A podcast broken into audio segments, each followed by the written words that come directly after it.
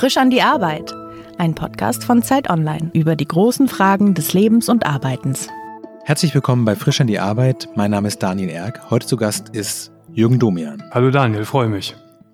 Äh, wir müssen wie in den letzten Wochen immer wieder dazu sagen, wir sind nicht im gleichen Raum. Ich bin zu Hause in Berlin. Mhm. Du bist in Köln im Studio. Ähm, wir sehen uns über den Monitor, aber wir nehmen immer noch unter Corona-Bedingungen auf. Ja, genau. Das wäre eigentlich auch schon meine erste Frage. Es gibt äh, im WDR deine Live-Sendung Domian Live, die immer freitags nach dem Kölner Treff zu sehen ist. Wie haben sich die Fragen in den letzten Wochen durch diese Krisensituation für dich verändert? Ist es spürbar? Ja, also die Sendung ist nicht immer zu sehen, sondern wir hatten unterschiedliche Rhythmen in der letzten Zeit, bedingt durch die durch die aktuelle Situation. Ja, am Anfang war es so, äh, dass die Leute natürlich äh, extrem viel erzählen wollten oder sich äußern wollten zu Corona. Das hat aber in der letzten Zeit abgenommen. Und ich habe für mich das Gefühl, dass die Leute auch mal froh sind, wenn man äh, eine Sendung anbietet, wo es nicht so schwerpunktmäßig um Corona geht. Wobei der eine oder andere Aspekt natürlich immer wieder oder auch noch nach wie vor vorkommt. Für alle, die dich nicht kennen, muss man vielleicht sagen, dass du sowas wie der inoffizielle Seelsorger Westdeutschlands bist. Du hast ähm, über sehr, sehr lange Zeit im äh, WDR Radio, also bei 1 Live, die Sendung Domian moderiert, äh, die, glaube ich, vor allem deswegen auch berühmt geworden ist, weil du die große Gabe hast, auf Fragen ohne Urteil zu antworten. Also es war quasi eine Art öffentliche Therapiesitzung, bei der Leute anrufen konnten mit allen Sorgen. Und äh, du hast da mit denen drüber gesprochen und da kamen natürlich die traurigsten, aber auch skurrilsten Fälle vor und das macht ihr jetzt aber im Fernsehen. Ja, wobei ich das ein bisschen korrigieren muss. Ohne Urteil äh, trifft es nicht so. Also mir war immer daran gelegen, von Anfang an, ich habe das ja über 22 Jahre gemacht, mhm. dass er eben kein äh, Psychotherapeut sitzt, bin ich auch nicht, bin ausgebildeter mhm. Journalist. Also kein Psychotherapeut, der quasi moderierend alles neutral aufnimmt, sondern so war es auch als Konzept damals geplant. Äh, da sitzt jemand mit einer Haltung, mit einer Meinung. Mhm. Und ich glaube, dass die Leute das auch sehr geschätzt haben. Äh, so geht's mir übrigens privat auch. Ich will, wenn ich mit einem Freund über problematische Dinge rede, auch nicht etwas Neutrales vor mir sitzen haben, der dann mhm. irgendwann den blöden Satz sagt, ja, das muss ja jeder selber wissen oder das musst du selbst entscheiden. Mir ist jemand lieb, der Konturen hat, mit dem ich mhm. mich reiben kann. Ich muss ja dann nicht dessen Meinung annehmen, aber ich kann vielleicht meine Meinung besser finden, indem ich auf jemanden stoße, der eine pointierte Meinung hat. Ja, äh, mein Eindruck beim Hören war aber immer, dass du trotzdem einen sehr, sehr weiten Horizont hast und die Leute zumindest das Gefühl hatten, sie können mit allem zu dir kommen. Du warst sowas oder bist auch sowas wie der beste Freund von ganz NRW. N naja, die Grundmaxime war all die Jahre in unserer Sendung und ist sie jetzt auch noch, jeder wird ernst genommen auch mit den absonderlichsten Dingen. Und solange man mit den Menschen sprechen kann, sei das über, über seltsame, abartige Sexualität, aber auch über extreme politische äh, Bereiche oder äh, Meinungen, solange man reden kann, redet man. Das mhm. ist für mich auch als privater Bürger ein Grundsatz. Natürlich, was soll ich, das ist doch die einzige Möglichkeit überhaupt, jemanden zu erreichen, indem man redet und nicht indem ich vor, mhm vorweg schon gleich urteilen und sagen, nee, mit dir rede ich nicht. So hatten wir zum Beispiel äh, damals, äh, die als Pegida anfing, hatten wir äh, als allererstes öffentliches, öffentlich-rechtliches Medium einen Menschen in der Sendung von einem Demonstranten von Pegida, mit dem man auch reden konnte. Mhm. Der damalige SPD-Chef äh, Sigmar Gabriel äh, hat mal gesagt, man muss dahin gehen, wo es stinkt. Mhm. Und wenn wir das Gesprächsangebot bekommen oder damals bekamen von jemandem, der, mit dem man reden kann, ja, da muss man das doch wahrnehmen. Man darf das doch nicht wegwischen. Gibt es sowas für dich wie einen Punkt, an dem du sagst, ich könnte dieses Gespräch führen, aber ich will gar nicht die Bühne für irgendwas bereiten? Das ist ja ein Argument, das man in den letzten Jahren häufig gehört hat, zu sagen, so große Medien haben auch eine Verantwortung, gerade wenn sie mit zum Teil auch professionellen Demagogen ins Gespräch gehen, sich genau zu überlegen, wer wird wie präsentiert. Gibt es Punkte, wo du merkst, hier ruft jemand an oder hier spricht jemand mit uns und er will eigentlich eine politische Botschaft platzieren und das wollen wir aber in der Form nicht? Ja, Definitiv. Also das ist eine Abschätzungsfrage. Äh, wenn es nur darauf hinausläuft, dass jemand äh, Propaganda machen will, ist er bei mir an der falschen Adresse. Ich will aber ein Beispiel nennen. Wir hatten in, in den vielen Jahren einige Male pädophil veranlagte Menschen in der Sendung, mhm. die ihre Neigung problematisierten, die noch nichts strafrechtlich Relevantes getan hatten mhm. und sich in ihrer Not an uns gewandt haben. Da gab es dann hinterher auch viel Kritik. Wie kannst du oder wie könnt ihr solchen Leuten eine Bühne ebnen und anbieten? Und das hat mich wirklich jedes Mal sehr zornig gemacht, wenn, denn wenn wir schon die Chance haben, dass sich jemand bei uns freiwillig mit einer solchen Neigung meldet und sie auch noch problematisiert, dann muss ich, dann habe ich doch die, die Bürgerpflicht als Journalist sowieso, mich mit diesem Menschen zu unterhalten, weil ich vielleicht die ganz kleine Chance habe, ihn zu erreichen. Vielleicht ein, ein, eine Mühchance. Und ich kann über das Gespräch, das ich mit ihm führe, vielleicht auch den einen oder anderen in ganz Deutschland, die uns äh, tief in der Nacht zugeguckt oder zugehört haben, auch ja. erreichen. Also ist es doch, ist es doch quasi eine, eine, eine Menschenpflicht, das zu tun. Wenn aber jetzt jemand da äh, angerufen hätte und versucht hätte, mit, mit äh, rhetorischer äh, Raffinesse äh, die Pädophilie zu rechtfertigen, dann wäre er rausgeflogen. Ich habe den Knopf zum Rausdrücken. Hm. Ich stelle mir diese Gespräche sehr bereichernd vor, aber vielleicht auch ein bisschen frustrierend, weil man versucht, den Leuten ja was mitzugeben, aber nie wirklich rausfinden wird, was daraus eigentlich wurde. Teils, teils. Also wir waren und sind eine kleine Redaktion und können und konnten nicht allen Dingen nachgehen und sie nachrecherchieren. Mhm. Aber wir haben im Laufe der Jahre Tausende, wirklich Tausende von Mails und anfänglich Briefen bekommen, wo äh, in denen die Leute sich bedankt haben für das Gespräch mit mir und anschließend mit meinen Psychologen. Ich hatte, hatte und mhm. habe im Hintergrund immer ein Psychologenteam dabei. Und die dann geschrieben haben, zum Beispiel, dass sie nach 30 Jahren des Schweigens endlich über ihren sexuellen Missbrauch gesprochen haben. Mhm. Zum ein Beispiel. Oder Menschen, die gar nicht auf dem Sender waren, aber ein solches Gespräch verfolgt haben und uns dann geschrieben haben, durch das Gespräch, was du auf dem Sender mit der und der Person geführt hast, ähm, habe ich Mut bekommen, zu einem Therapeuten zu gehen. Mhm. Das waren für uns, waren und sind für uns immer die schönsten Erfolgserlebnisse. Die viel größeren Erfolgserlebnisse mhm. als eine gute TV-Quote.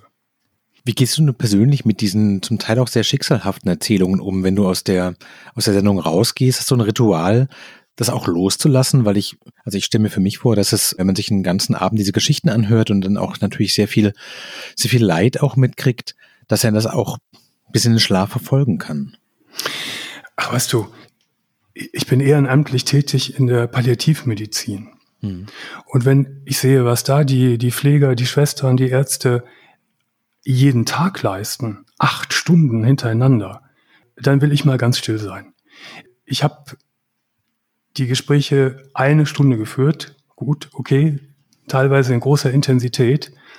Und ich habe im Hintergrund ein Psychologenteam, mit dem ich immer danach spreche, was sehr gut ist, was auch so für mich ja aufbauend ist.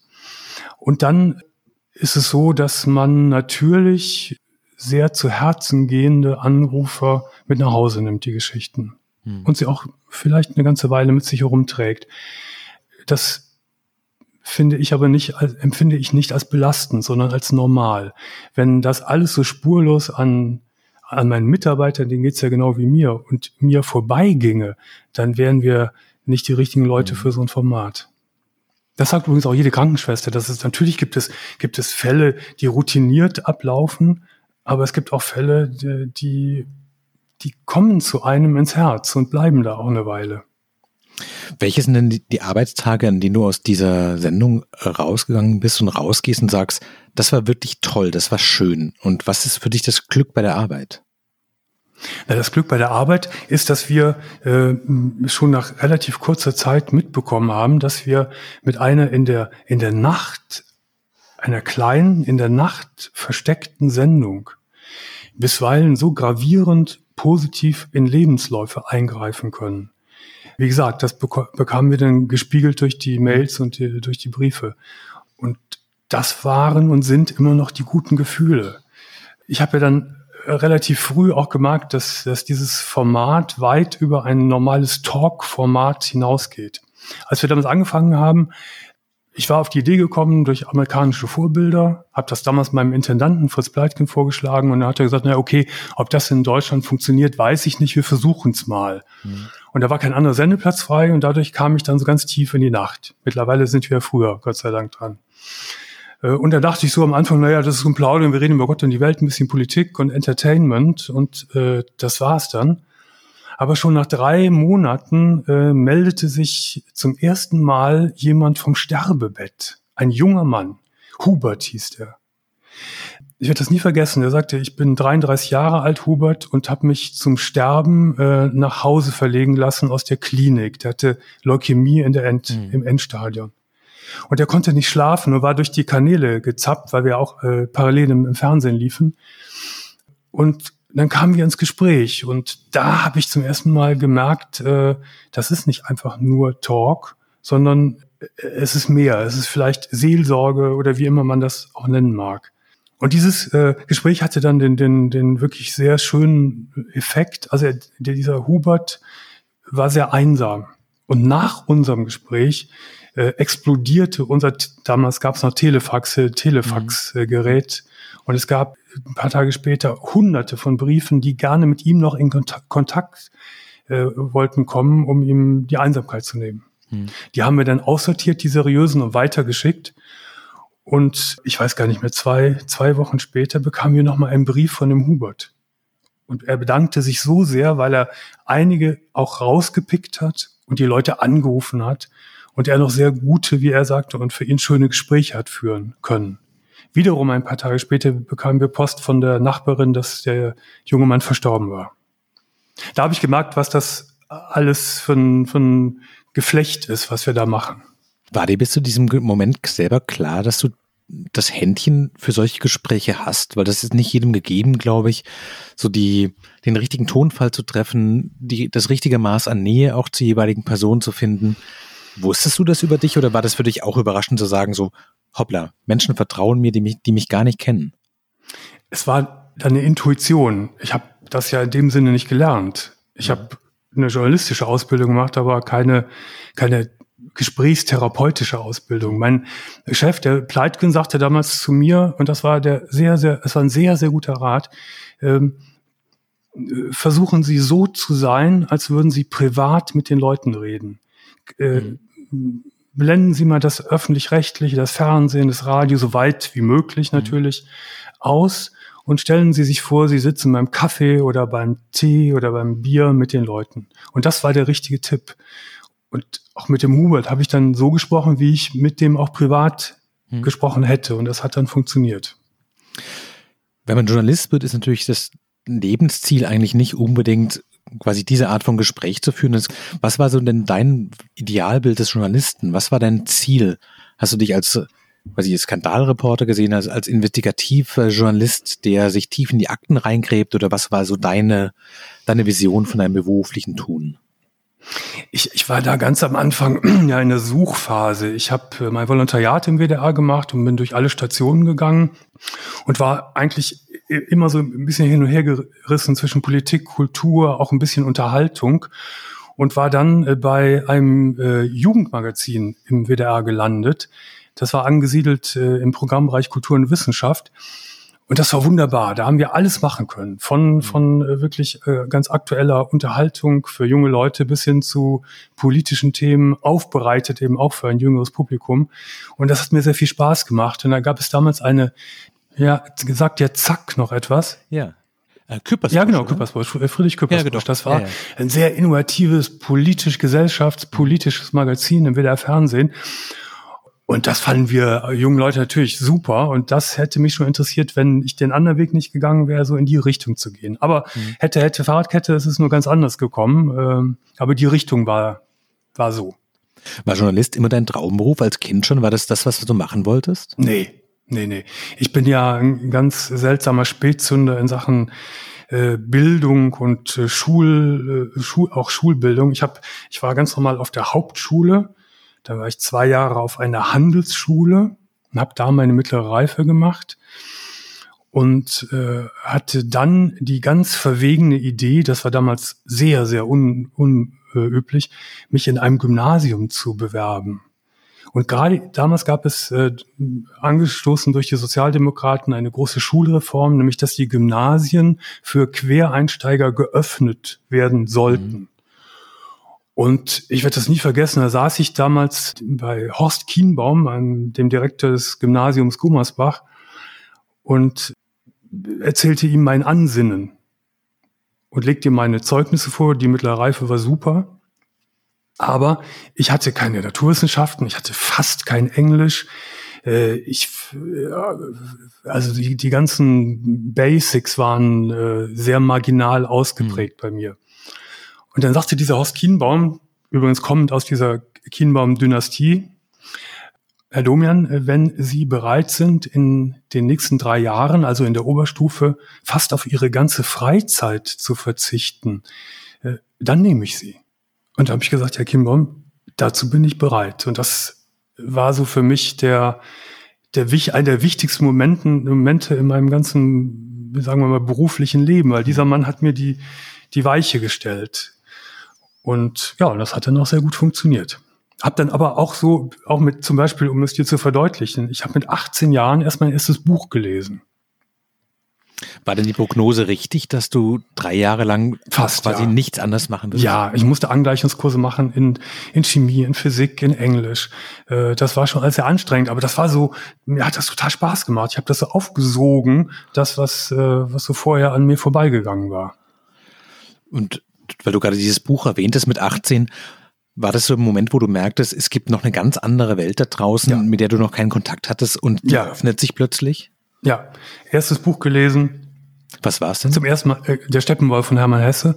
Mhm. Äh, dann zu, zum ersten Mal ins Theater gegangen, zum ersten Mal ein, ein, eine Oper gesehen, zum ersten Mal in ein äh, Symphoniekonzert gegangen und so weiter. Das war alles für mich ganz ferne, fremde Welt vorher.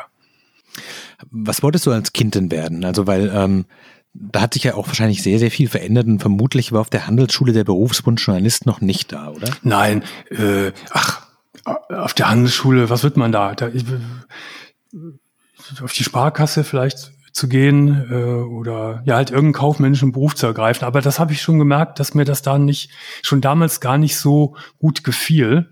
Mhm. Und ähm, ich aber auf diese Handelsschule gehen musste, weil das die einzige Möglichkeit war, mich schulisch weiter zu qualifizieren.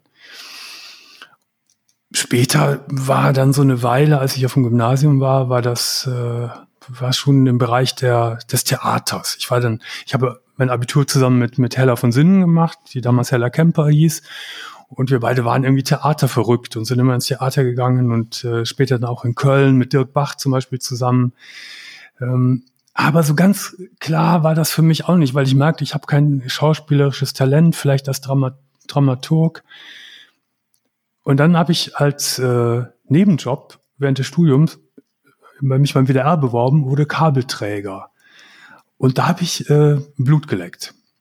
Äh, weil man als Kabelträger, du bist das letzte Rad am Wagen, aber mhm. du kommst in alle großen Produktionen. Ich war damals im Unterhaltungsbereich bei Biolek, bei Rudi Carell, bei Jürgen von der Lippe, dann beim Monitor, bei der Sportschau. Und da dachte ich, das irgendwo in die Richtung mhm. musst du gehen. Also dich hat's schon vor, vor das Mikrofon und vor die Kamera gezogen. Also der, der Wille war schon da. Ach nee, am Anfang war es äh, eher der Wunsch, vielleicht in die Regie zu gehen, in die Fernsehregie. Aber dann merkte ich so, als ich meine ersten Straßenumfragen machte, fürs Radio, dass mir das doch viel Spaß machte. Und naja, und dann hat sich das so entwickelt, ja. Würdest du sagen, dass das nicht nur ein Beruf, sondern auch deine Berufung ist? Also hast du das Gefühl, das ist eigentlich was, was auf dich gewartet hat? Ja, das ist mir zu hoch ausgedrückt. Nein, nein. Ich bin sehr froh, dass sich das so entwickelt hat und es ist sehr für mich beruflich sehr befriedigend, so etwas tun zu mhm. dürfen. Äh, aber Berufung ist mir zu, zu groß. Nein, nein. Bist du streng mit dir, was deine Arbeit angeht? Ja, ja klar. Worin äußert sich das denn? Also setzt du dich abends hin und überlegst dir, also oder nach der Sendung setzt du dich hin und strukturierst nochmal und sagst, wie war diese Antwort eigentlich? War ich da nah genug dran? Oder wie sieht so deine Manöverkritik aus? Äh, das mache ich immer zusammen mit meinen Mitarbeitern, mhm. äh, beispielsweise. Und oft äh, höre oder gucke ich mir Sendungen auch nochmal an und gehe das so durch, was, äh, wie es gelaufen ist. Bist du dir selbst ein guter Chef? Ob ich mir selbst ein guter Chef bin? Ja. Ja, insofern sicherlich, äh, weil ein strenger Chef, sagen wir es so. Lobst du dich selber genug? Kannst du sagen, so, das war wirklich gut, das habe ich wirklich super gemacht? Oder ist es was, was dir schwerfällt, weil immer der Perfektionist noch wartet und sagt, so was, bisschen mehr wäre noch drin gewesen? Nein, wenn man so lange macht, dann weiß man schon, wenn was gut gelaufen ist oder wenn es nicht so gut gelaufen ist. Mhm. Und wenn es gut gelaufen ist, freue ich mich doch schon drüber, ja. Gibt es, das ist ein Job, der sehr, sehr viel Persönliches auch mit sich bringt und den man jetzt nicht irgendwie abspulen kann und wo man auch nicht, nicht zynisch werden darf, nicht zu routiniert wahrscheinlich werden darf. Gibt es manchmal Tage, in denen du mitten in der Sendung merkst, so meine eigene Batterie ist komplett leer und ich weiß nicht, wo ich die Kraft noch hernehmen soll? Naja, diese 22 Jahre habe ich es ja täglich gemacht. Das ja. war eine, eine tägliche Late-Night-Telefon-Talkshow. Da gab es das schon, natürlich. Äh, man ist nicht jeden Tag gleich äh, fit, ausgeschlafen, seelisch stabil und es gab manch eine Situation, wo ich in den, auch in dramatischen Lebenslagen dann abends in, ins Studio gehen musste. Hm. Also wenn, ich weiß, als mein Vater verstorben war, äh, bei Trennungsphasen, äh, Trennungsgeschichten, äh, ist mir das sehr schwer gefallen, aber es war dann hinterher so, wie in eine Rolle zu gehen. Hm. Äh, ich habe dann gut funktioniert, glaube ich, aber danach brach dann innerlich alles zusammen. Gab es in dieser Zeit jemals den Wunsch zu sagen, so was, ich möchte eigentlich gerne wieder in der Redaktion verschwinden, meine Dienste haben, meine Recherchen machen und nicht jeden Tag vorne quasi auf der Bühne stehen müssen und das Leid der Welt mir anhören? Eigentlich nicht, weil das eben verbunden war mit so, wie ich es am Anfang erzählt habe, mit sehr viel, mit sehr, sehr viel Gutem und gutem äh, Rücklauf und ich das dann auch sehr wertgeschätzt habe, dass ich sowas machen davon machen mhm. kann, äh, ja, insofern kam der Wunsch nicht. Was war, ist so bei, für deine Arbeit so die größte Bedrohung eigentlich? Ist es Überforderung, wenn quasi Fälle auf einen zukommen, wo man sagt, so, darauf muss man jetzt irgendwie reagieren, damit hat man nicht gerechnet? Ist es sowas wie Routine? Die Sorge, dass man sagt, ich muss den einzelnen Menschen jedes Mal wieder auch nah ran an mich lassen, damit ich nicht das so abspule? Ist es auch die Sorge vielleicht vor sowas wie Langeweile zu sagen, so, ach, mal wieder nein. so jemand? Gibt es sowas? Nein, nein, nie. Wenn das, wenn das gewesen wäre oder jetzt der Fall wäre, wäre ich vollkommen falsch an dem Platz. Und das würden die Leute auch ganz schnell merken. Das Publikum genauso wie die, mit denen ich spreche. Die, letztendlich die, die, die Zielvorgabe ist für mich, dass in dem Moment, wo ich mit jemandem spreche, telefoniere oder der vor mir sitzt, dann ist mhm. diese Person für diese zehn Minuten das Wichtigste der Welt für mich. Und darum bemühe ich mich, dass das immer funktioniert. Ist es vielleicht letztlich auch die beste Beschreibung dessen, was du eigentlich leistest, dass du für einen Menschen, den du gar nicht kennst, wirklich, wirklich all deine Aufmerksamkeit für zehn Minuten bereitstellen kannst? Ja, aber ich finde, das ist auch, äh, das ist man den Leuten auch schuldig, ich meine, wenn, wenn man in einer, einer großen seelischen Notsituation sich bei einem Fernsehsender meldet, muss die Not wirklich groß sein. Ich finde, dann hat man auch die Verpflichtung, sich zu, so zu verhalten. Mhm. Ich habe das für mich so auch, auch, vielleicht kann man sagen, trainiert oder freigelegt, vielleicht durch meine jetzt schon 17-jährige Beschäftigung mit dem Zen, mit dem Zen-Buddhismus. Mhm. Weil das lehrt der Zen. Der, der Zen lehrt, äh, die unbedingte Konzentration auf das, auf das jeweilige Hier und Jetzt. Funktioniert das denn, wenn man zum Beispiel, weiß ich nicht, ich stelle mir vor, durch Köln zu laufen, ähm, kann auch anstrengend sein, wenn Leute auf einen zukommen und wahlweise Autogramme, Fotos haben wollen, aber vielleicht auch so, wenn man gerade beim Bäcker ansteht, nochmal ganz kurz sagen will, so, hören Sie mal, Herr Domian, mich hat gestern meine Freundin verlassen, was soll ich jetzt machen? Passiert ähm, sowas? Daniel, das ist ganz seltsam. In all den vielen, vielen Jahren ist das dreimal passiert. Dreimal als würden, in, in ja, über 20 Jahren. Ja, als würden die Leute äh, verstehen, dass das ist sein, sein Beruf und seine Rolle und hier ist er privat beim Bäcker. Diese Begegnungen sind in der Regel alle freundlich und angenehm. Vielleicht mal ein Foto oder mal ein Autogramm, aber auch selbst da ist das eigentlich kaum lästig oder so. Außerdem gehen mir Prominente auf die Nerven, die sich darüber beklagen. wenn man sich darüber beklagt, dann sollte man seine Nase nicht in die Kamera halten. Hm. Was ist für dich irritierender? Das Gefühl, unverzichtbar zu sein, weil wenn die Sendung ansteht, dann braucht es Jürgen Domian, der da sitzt und moderiert. Du kannst nicht ersetzt werden. Also niemand anders kann deine Schicht übernehmen und du musst unbedingt gesund und unbedingt präsent sein. Oder total verzichtbar zu sein, weil das natürlich für den Gang der Welt unerheblich ist. Wir sind alle keine Ärzte, die Menschenleben retten. Ich, ich wie, bin wie überhaupt nicht unverzichtbar. Wenn ich, wenn ich so denken würde, wäre ich ja ein ziemliches Arschloch, ehrlich gesagt ich habe mich zum Beispiel auch gewundert, dass in, in diesen vielen Jahren kein anderer Sender so ein Format aufgebaut hat. Denn wir haben ja bewiesen, dass man mit wenig Budget äh, eine Marke etablieren kann. Und alle Sender sind scharf auf Marken. Ich glaube, dass natürlich, dass viele andere Leute auch auch hervorragend machen könnten, wenn man sie nur lassen würde. Hast du für dich manchmal das Gefühl, du bist ja relativ zufällig dazu gekommen, das war jetzt ja nicht so, ich weiß nicht, eine aufgebaute Karriere, auf die du hingearbeitet hast, dass es noch ein ganz anderes Talent gibt, das in dir schlummert, das eigentlich nie zu seinem Recht kam. Also ich weiß nicht, sowas wie lustig sein oder laut sein oder singen und du denkst sowas, eigentlich ist es schade, eigentlich wäre ich gerne aus dieser verständnisvollen, leicht pastoralen Rolle mal rausgekommen. Also wenn ich heute nochmal studieren sollte, würde ich Medizin machen. Medizin interessiert mich wahnsinnig. Und wenn es, wenn es ein Wunsch wäre, ein, ein Traum, wenn ich kurz vor der Geburt stünde und Gott würde mir, würde mich fragen, was möchtest du denn gerne werden? Ich glaube, da würde ich Musiker. Spielst du ein Instrument? Nee, leider nicht, leider nicht. Nee. Und es kam in all den Jahren auch mit deiner Bekanntheit keiner auf die Idee mal zu sagen, so, komm, wir laden nicht mal ein zu singen und wir gucken mal, was dabei rauskommt. Nee, nee, nee, nee, am Anfang wäre das vielleicht noch gegangen, heute wäre es ja albern. Ähm, nee, man ist relativ schnell äh, in, in, in so ein, einem Kästchen, was ich aber auch gar nicht bedauere. Äh, das ist halt so, wie es ist. Die Radiosendung hat ja vor vier Jahren in ihrer ursprünglichen Form geendet und jetzt seit letztem Herbst, Winter gibt es diese Fernsehsendung davon. Hast du, hat dir das gefehlt? Ich bin aus der Nacht rausgegangen damals, ganz, ganz eindeutig und einzig und allein aufgrund von äh, medizinischen Problemen, gesundheitlichen Problemen. Äh, ich habe nun diese vielen Jahre komplett verdreht gelebt. Ich bin mhm. immer morgens erst gegen halb sechs ins Bett gegangen, sechs ins Bett gegangen. Und diese permanente Nachtschicht, ich meine, das weiß ja jeder, ist nur gerade nicht mhm. sehr förderlich für, für Psyche und Geist. Und jeder Arzt, meine Ärzte, sagte mir immer damals, du musst aus der Nacht raus, du musst aus der Nacht raus. Und dann bin ich schweren Herzens aus der Nacht rausgegangen, obwohl das so gut mhm. funktionierte. Mhm. Und jetzt ist das ja für mich komfortabel. Die ist nicht jede Woche die Sendung. Die Sendung ist schon, ist viel, früh, viel früher, anderthalb Stunden früher, so dass alles gut ist jetzt. Aber hast du in dieser Zeit, in der du das nicht gemacht hast, gemerkt, dass es auch ein Teil deiner Persönlichkeit geworden ist, diese Gespräche zu führen, die dann einfach auch brach liegt? Ja, ich habe dann gemerkt, nachdem ich so eine Ruhephase hatte, die mir sehr gut getan hat, äh, dass mir schon dieser intensive Kontakt äh, und das Talken fehlt, weil wo hat man im Normalleben schon die Möglichkeit, mit so unterschiedlichen Menschen so intensiv über die verschiedensten Themen zu reden? Mhm.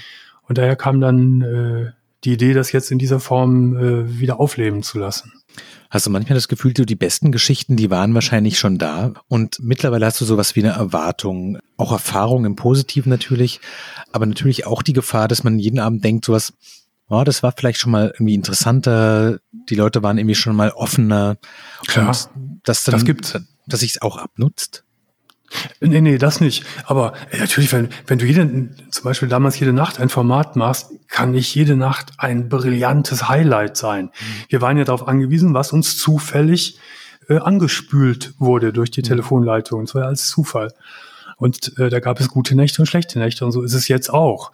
Ähm, aber was ich auch gelernt habe und was mich total fasziniert, ist nach fast 23.000 Interviews gibt es in schöner Regelmäßigkeit immer wieder neue Anrufer und Themen, wo meine Leute und ich wir sitzen da und sagen, das ist ja unfassbar, dass es sowas gibt. Das hätten wir nicht für möglich gehalten. Mhm. Obwohl ich immer so denke, ich habe eigentlich alles und alle Abgründe schon äh, von allen Abgründen gehört. Nein, das liegt, das liegt wahrscheinlich an der Vielfältigkeit äh, der, des, der, des individuellen Lebens und des ständigen Wandels, dass auch immer wieder neue Aspekte und mhm. äh, Dinge auftauchen, die man sich hat sogar nicht vorstellen können.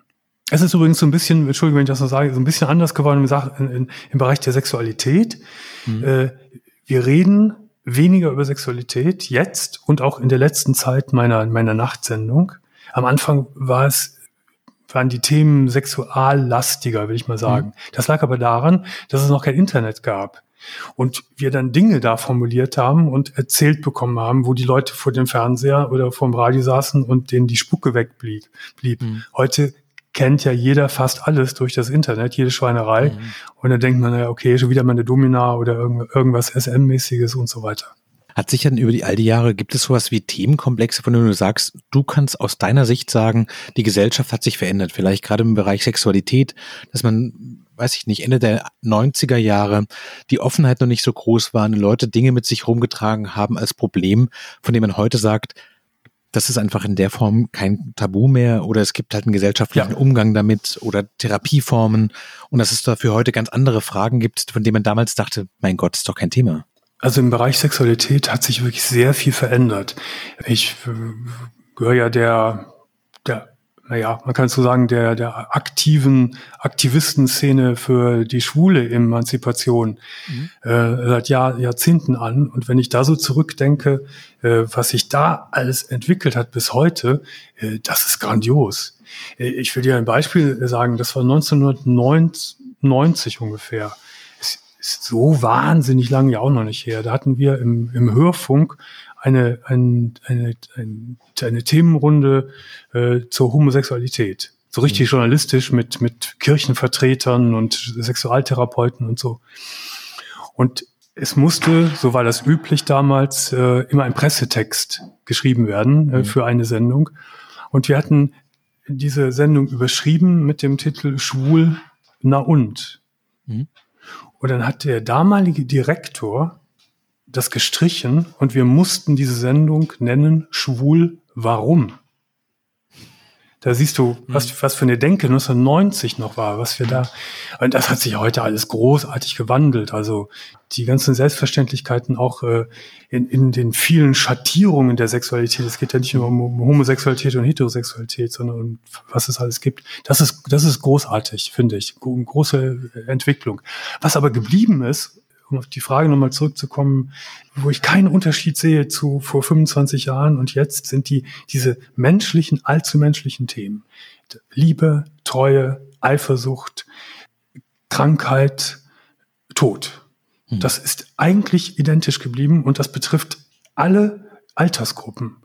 Da kann der Elfjährige genauso was zu sagen wie die 91-Jährige. Hm.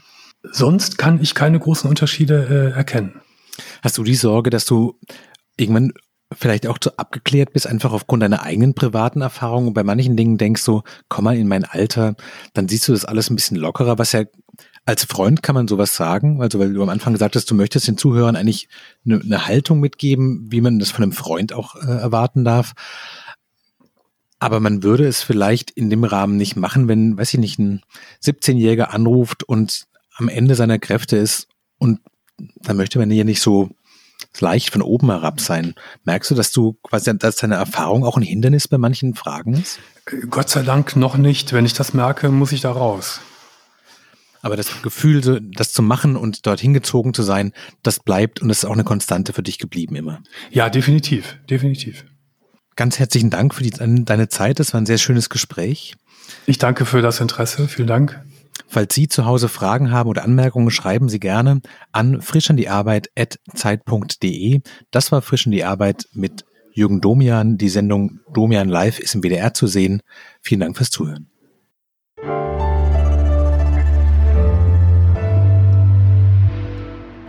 Frisch an die Arbeit, ein Podcast von Zeit Online.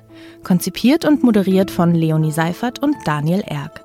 Produziert von Maria Lorenz, poolartists.de.